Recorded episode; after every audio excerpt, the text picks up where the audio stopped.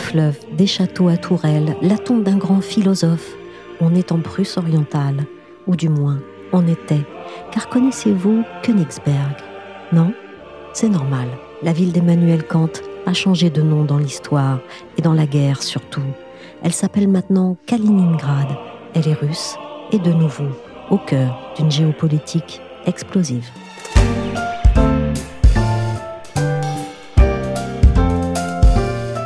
Je suis Michel Varnet, vous écoutez La Story, le podcast d'actualité des échos.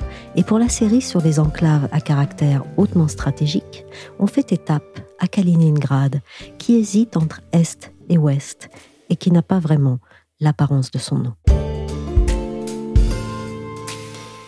Ce qui frappe en traversant l'enclave de Kaliningrad, c'est la présence de cette culture germanique. Le territoire qui s'appelait la Prusse orientale a été donné à l'URSS de Staline en 1945. Tous les civils allemands, environ 500 000, ont été expulsés manu militari vers l'Allemagne, remplacés par des soviétiques victorieux. Kaliningrad, c'est un oblast, une région russe coincée entre deux pays qui ne le sont pas, en l'occurrence la Pologne et la Lituanie. Une position pas facile dont peut se soucier jusqu'à récemment. Mais elle a maintenant des sueurs froides, la ville natale de Kant, qui regarde l'Europe du Nord, par-delà la mer Baltique, a tout d'un nouveau rideau de fer. J'ai appelé Benjamin Kennel, le correspondant des échos à Moscou. Il revenait d'un reportage à Kaliningrad et j'ai voulu savoir quelle ambiance il y avait trouvé. Mais d'abord, une question, Benjamin. Pourquoi ce nom de Kaliningrad? Parce que Kaliningrad porte le nom de Kalinin. Kalinin, on a tous oublié qui c'était. C'était l'un des proches de Staline.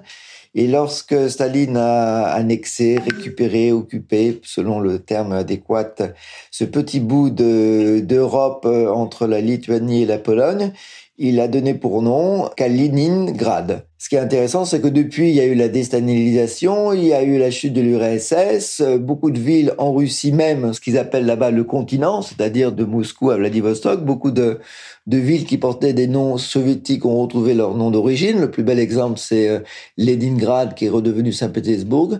Kaliningrad, lui, est resté Kaliningrad. Et dans l'architecture de la ville et de la région, il y a encore beaucoup, beaucoup de traces de l'Union soviétique. Alors ça, c'est pour le nom. Mais son statut, Benjamin, c'est quand même une bizarre non? Sa principale bizarrerie, c'est son emplacement euh, géographique. C'est un bout d'Europe qui était longtemps euh, prussien, allemand, qui s'appelait Königsberg. C'est là où est né le, philosophe euh, allemand Emmanuel Kant et qui s'est retrouvé au cœur de la Seconde Guerre mondiale. Et ça fait partie des deals, des accords au lendemain de la Seconde Guerre mondiale Königsberg la prussienne, devenue Kaliningrad la russe, est restée aux mains de l'URSS. Mais à l'époque, faut pas oublier que à côté, enfin au nord et à l'est de Kaliningrad, il y avait la Lituanie et les deux autres euh, États baltes qui faisaient tous partie de l'Union soviétique. Il y avait la Pologne qui faisait partie euh, du, proche étranger euh, soviétique et il y avait l'Allemagne de l'Est. Donc c'était une petite excroissance de l'Union soviétique après la chute de l'URSS, quand les trois pays baltes sont devenus indépendants, puis ont rejoint l'Union européenne, la Pologne était devenue indépendante et a rejoint l'Union européenne, l'Allemagne s'est réunifiée, donc euh, voilà, donc tout ce qui était autour de Kaliningrad, au nord et à l'est, est devenu Union européenne. Donc elle est aujourd'hui coincée entre la Lituanie et la Pologne. Sur la mer Baltique, la Suède au loin, donc ça nous fait deux plus potentiellement un pays de l'OTAN et elle est rejointe par ce que les locaux appellent le continent, la Russie même, soit par avion, soit par train, soit par route. J'imagine que si la Russie s'y maintient, c'est que sa position est stratégique. Ben, c'est le point le plus à l'ouest de la Russie. Depuis les temps soviétiques et jusqu'à aujourd'hui, c'est un des sièges de la flotte russe, de l'armée russe. C'est une base militaire, c'est un point euh, d'ancrage économique aussi. Donc c'est un point stratégique à la fois économiquement, militairement et géopolitiquement, puisque euh, le Kremlin peut dire que le point le plus à l'ouest, c'est Kaliningrad. Alors Benjamin, vous êtes allé plusieurs fois à Kaliningrad. Sur place, on se sent où? En Occident ou en Russie? La première fois que je suis allé à Kaliningrad, c'est quand je suis arrivé à Moscou pour m'installer en 2003. Donc j'y suis allé en 2004, 2005, je sais plus trop exactement. Et on sentait vraiment, notamment dans la ville de Kaliningrad, il faut pas oublier qu'il y a la région, l'oblast Kaliningrad, 200 km et qu'il y a une capitale, comme dans toute région, qui s'appelle aussi Kaliningrad. Plus de la moitié de la population habite dans la ville de Kaliningrad. Grosso modo, c'est 800 000, 800 000 habitants pour l'ensemble de la région. Et quand j'y suis allé la première fois, c'était vraiment Venant de Moscou, on se retrouvait vraiment toujours en URSS, en Russie euh, profonde, mais avec déjà quelques petits liens européens. D'abord le nom. Déjà à l'époque, les gens, surtout les jeunes, appelaient la ville König, en référence à Königsberg, le nom allemand, et non pas Kaliningrad, le nom russe. Ils voyageaient déjà beaucoup, beaucoup plus en Europe qu'en Russie même. Ils parlaient beaucoup de langues, mais on sentait que dans le paysage, l'architecture, les mentalités, c'était quand même avant tout la Russie. Là, quand j'y suis retourné le mois dernier pour ce reportage, on sent que c'est encore plus européen qu'avant. Et alors, on peut pas comparer par rapport à Moscou, qui est une grande ville européenne, malgré toutes les images, les clichés qu'on peut avoir en France. C'est une grande ville européenne, et les gens sont souvent surpris à quel point le la vie est européenne. Donc, Kaliningrad, il faut pas vraiment comparer à Moscou, mais il faut comparer à une ville profonde de, de la Russie.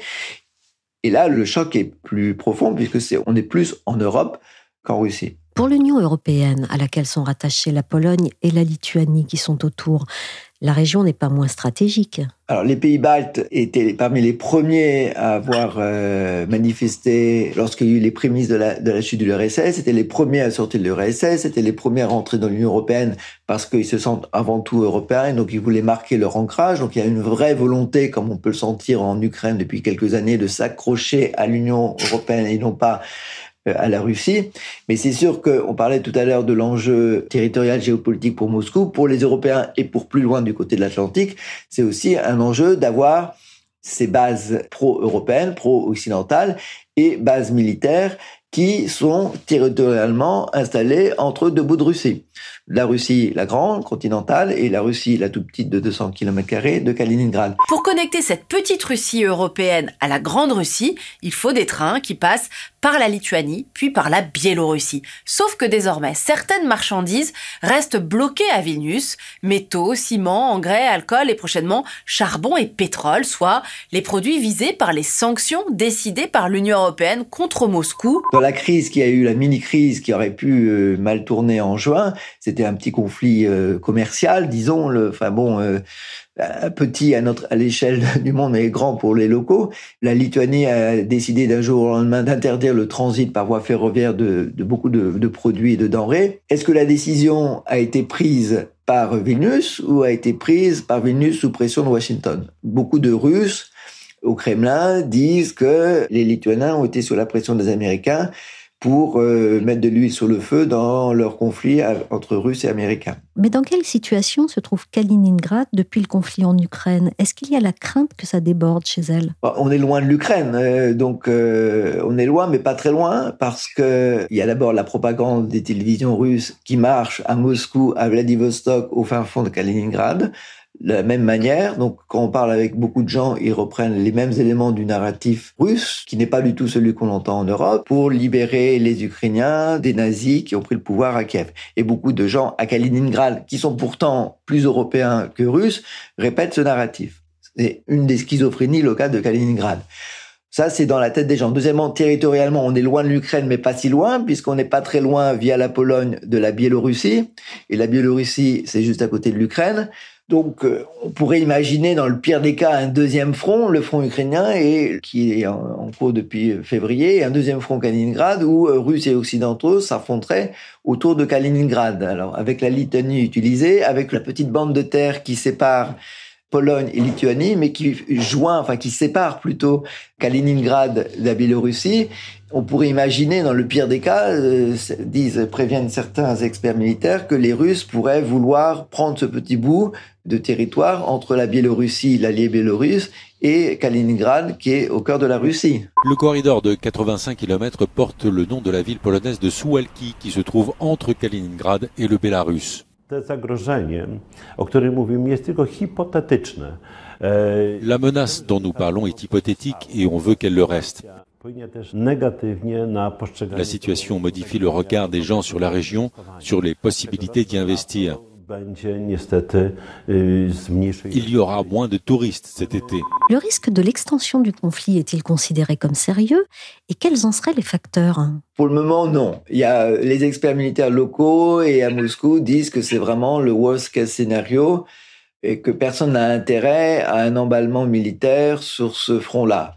Mais en fin janvier, début février, qui aurait dit qu'on aurait une opération militaire en Ukraine euh, de l'ampleur qu'on l'a vu de ces quatre derniers mois Personne ne l'avait vraiment euh, envisagé, sauf les services américains. Donc rien n'est exclu. Mais pour le moment, cela reste quand même le worst case scénario. Mais dans la population, comment c'est vécu ça? C'est difficile de dire ce que pensent tous les 800 000 habitants de Kaliningrad. Mais d'un côté, le narratif est le même à Kaliningrad qu'à Moscou, mais il y a, il me semble, plus de remise en question, surtout que la vie quotidienne fait que on se rend compte qu'on est proche de l'Europe et loin de la Russie. 80% des jeunes n'ont jamais mis un pied en Russie continentale, à Moscou, se ailleurs, mais avaient l'habitude de passer un week-end en Pologne, aller voir des amis en Allemagne et faire des courses en Lituanie, ce qui n'est pas le cas de la grande, grande, grande majorité évidemment des Russes du continent. Il y a des amitiés, des habitudes commerciales, des habitudes d'affaires. À la fin de mon article, je parle de cette famille qui est pourtant issue de militaires et donc qui sont droits dans les bottes du narratif euh, du Kremlin, mais qui à la fin de la conversation m'a dit ah oui maintenant il faut que je m'occupe de euh, faire venir d'Allemagne via la Pologne jusqu'à Kaliningrad des médicaments qu'on ne peut pas avoir de Russie continentale pour aider un petit garçon qui est atteint d'un cancer. Donc il y avait un peu un choc de deux réalités. Il y avait cette réalité, on soutient euh, la position du Kremlin en Ukraine, mais dans la vie de tous les jours, on est quand même habitué à travailler, à échanger, à vivre avec l'Europe. Donc il a c'est une sorte de schizophrénie un peu euh, dans plein de petits éléments de la vie de tous les jours. On a confiance en notre président, notre patrie. On croit en notre modèle. Ici, on a beaucoup d'anciennes traditions. On rend hommage à nos courageux combattants. Si vous allez faire le tour de la ville, vous allez voir tous nos monuments aux morts, tant de lieux de commémoration. Et on n'ira nulle part ailleurs, on est ici chez nous. Même si avant c'était Königsberg. Nous, on aime Kaliningrad. Oui, tout ira bien, il faut y croire. Les habitants de Kaliningrad, par leur position géographique, n'ont-ils pas plus facilement accès à tous les canaux d'information pour se faire une opinion? C'est un paradoxe qu'on voit à Kaliningrad comme à Moscou. Les Russes ont accès via Internet, malgré toutes les restrictions, grâce au VPN, grâce à des tas de systèmes aux médias occidentaux, donc ils peuvent voir les deux. Mais comme à Moscou, dans la classe libérale, on arrive à ce phénomène très fréquent où les gens voient la version de Pervy Canal, qui est la, télévision euh, de la propagande du Kremlin, vont euh, sur le site de la BBC, voient CNN et peut-être les Échos ou d'autres médias euh, occidentaux européens, voient l'autre version et ils se disent on voit une autre version, on sait pas, on n'y comprend rien. Finalement, faisons confiance à notre chef. Lui, au moins, il doit avoir les bonnes informations. Et comme il n'y a pas vraiment de société civile et d'esprit critique, c'est là une des grandes victoires du Kremlin. C'est pas simplement au cours des 20 dernières années d'avoir fait disparaître l'opposition, c'est d'avoir rendu toute la majorité de la population apolitique et apathique à tout ce qui se passe autour. Les gens se disent finalement, même les libéraux ouverts qui ont des passeports internationaux, qui voyagent, qui parlent des langues, qui vont sur les sites d'information étrangers, se disent, comme il y a trop d'informations et qu'on n'y comprend rien, faisons confiance au, chef, à Poutine, lui il sait, et donc ils soutiennent implicitement, indirectement euh, l'opération spéciale. Et le dispositif militaire à Kaliningrad, est-ce qu'il a évolué depuis le conflit avec l'Ukraine et est-ce que ça se voit? Bon, alors quand on se balade à Kaliningrad, surtout Kaliningrad ville, euh, c'est une belle ville, enfin c'est une ville euh, agréable avec différentes architectures, plein de cafés, plein de restaurants, plein de d'aires de jeu, euh, les rives sont bien aménagées. On entend très rarement des avions dans le ciel, on voit très rarement des militaires, donc on n'a pas du tout l'impression d'être dans, dans une base militaire. Si on va plus près de la mer, effectivement, on voit plus de marins, on voit plus d'activités dans le ciel, mais on ne peut pas dire que la présence militaire euh, soit euh, présente au quotidien. Mais bon, il y a quand même 20 000 hommes, 20 000 soldats qui sont stationnés. Alors c'est un chiffre qu'un expert militaire local m'a donné. Euh, il n'y a évidemment pas de chiffre officiel. 20 000, ça semble beaucoup, mais apparemment c'est un cinquième de ce qu'il y avait à l'époque soviétique pendant la guerre froide, donc faut relativiser.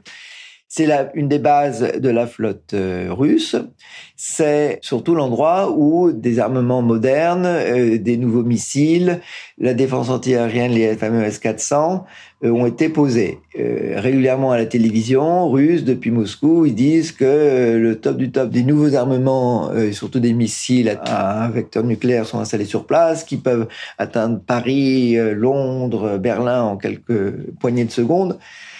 Il y a une vraie présence militaire. Est-ce que c'est une menace concrète? C'est difficile à évaluer, mais en tout cas, c'est fortement utilisé par le Kremlin pour asseoir son autorité militaire sur l'Europe. Et donc, euh, les bases de l'OTAN qui sont tout autour, euh, il y a un affrontement à la fois euh, un bras de fer militaire, mais aussi une bataille de chiffres, une bataille de d'images pour faire comprendre qu'on est là et qu'on est prêt à réagir ou même à attaquer.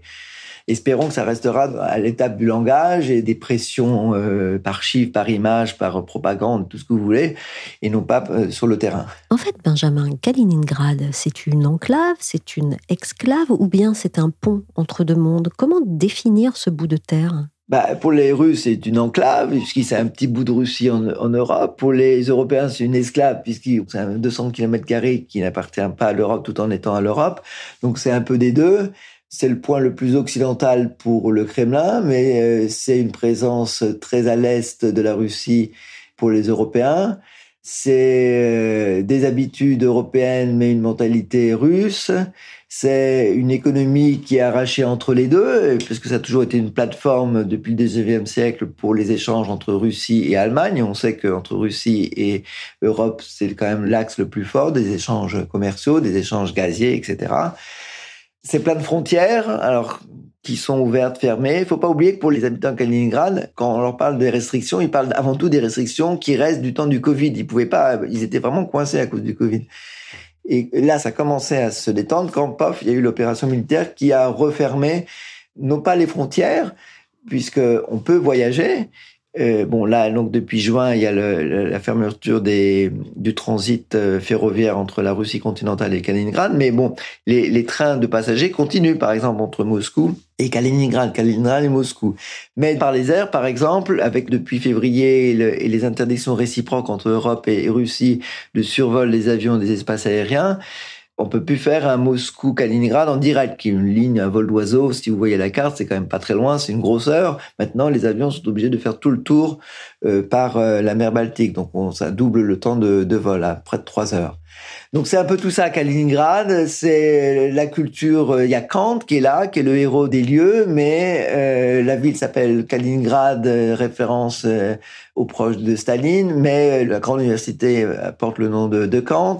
Quand il y a quelques années, les autorités locales ont demandé aux locaux quel nom nouveau vous voulez donner à l'aéroport de Kaliningrad, la majorité avait dit bon, on l'appellera aéroport Kant. Et bon, les autorités de Kremlin ont dit niet, niet, niet, pas Kant. Et c'est, je crois que c'est Tchaïkovski en fait il y a une chaîne de supermarchés qui s'appelle Kant. Enfin bon, voilà. Donc il y a cette référence, cette culture à Kant. Euh, les gens parlent et lisent en, anglais, en allemand, en polonais, mais on reste en Russie. Donc c'est très difficile de dire si c'est l'Europe, si c'est la Russie. C'est un mélange de tout et c'est un peu, comme on dit en russe, la cache. C'est un peu une, une bouillie dans la mentalité et dans les réflexes de chacun. Merci à Benjamin Kennel, correspondant des Échos à Moscou. La story s'est terminée pour aujourd'hui. Cette émission a été réalisée par Willy Gann. La série sur les enclaves continue demain. On mettra le cap sur la légendaire et si britannique Gibraltar, point de jonction très embouteillé entre les eaux et les continents. Vous pouvez nous retrouver sur toutes les plateformes de téléchargement et de streaming de podcasts comme Apple Podcast, Podcast Addict, Castbox ou encore Deezer, Spotify et Amazon Music. Pour suivre l'actualité à travers nos articles, nos analyses ou encore nos enquêtes, rendez-vous chaque jour sur leséchos.fr.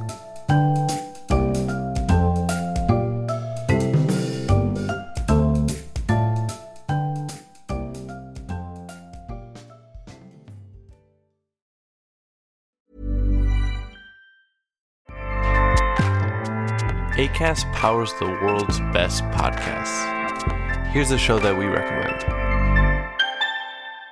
Hi, I'm Jesse Cruikshank. Jesse Cruikshank. I host the number one comedy podcast called Phone a Friend. Girl. Let's phone a friend. Not only do I break down the biggest stories in pop culture with guests like Dan Levy and members of InSync, I do it with my own personal boy band singing jingles throughout. Because it's my show. It's your show, girl. New episodes of Phone a Friend Yeah. drop Thursdays wherever you get your podcasts. So work it, girl. Yeah, work it. Okay, that's enough. ACAST helps creators launch, grow, and monetize their podcasts everywhere. ACAST.com.